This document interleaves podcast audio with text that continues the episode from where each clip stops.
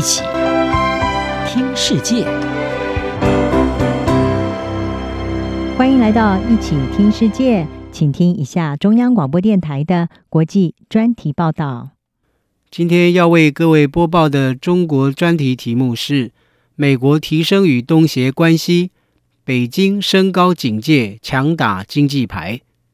在东南亚国家协会十一月上旬召开的系列峰会，中国透过与东协的双边峰会，推动中国与东协自由贸易区三点零谈判。会后，中国与东协发表联合声明。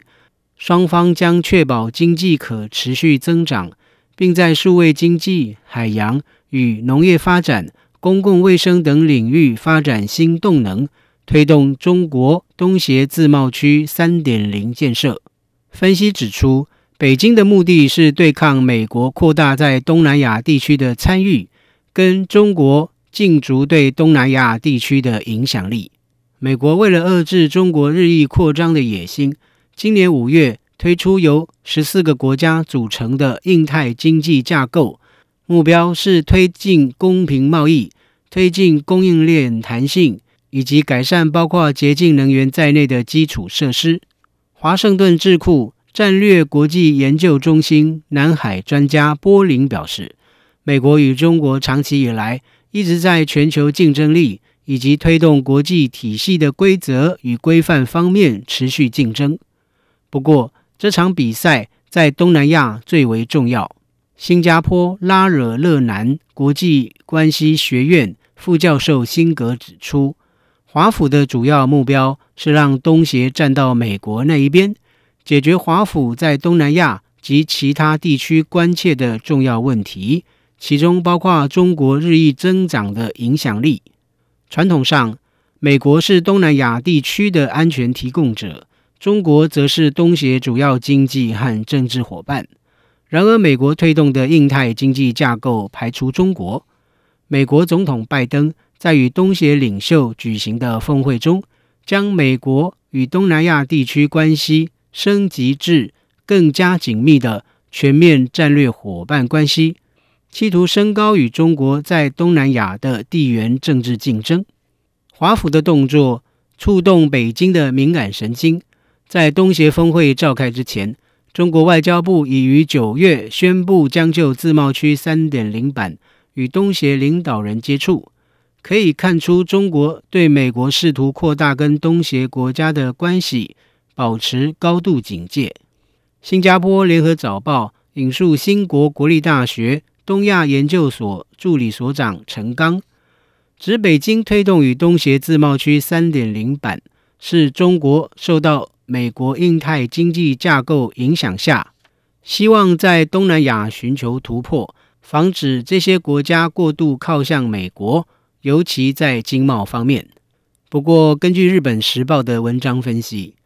中国仍然是东协国家的最大贸易伙伴，也是东南亚国家的外国投资和基础设施贷款主要来源。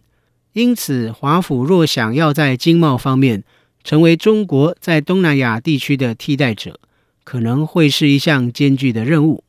根据中国海关数据显示，今年前十个月，东协与中国的双边贸易总额约为七千三百五十亿美元，与去年同期相比增长百分之十五点八，占中国外贸总值的百分之十五点二。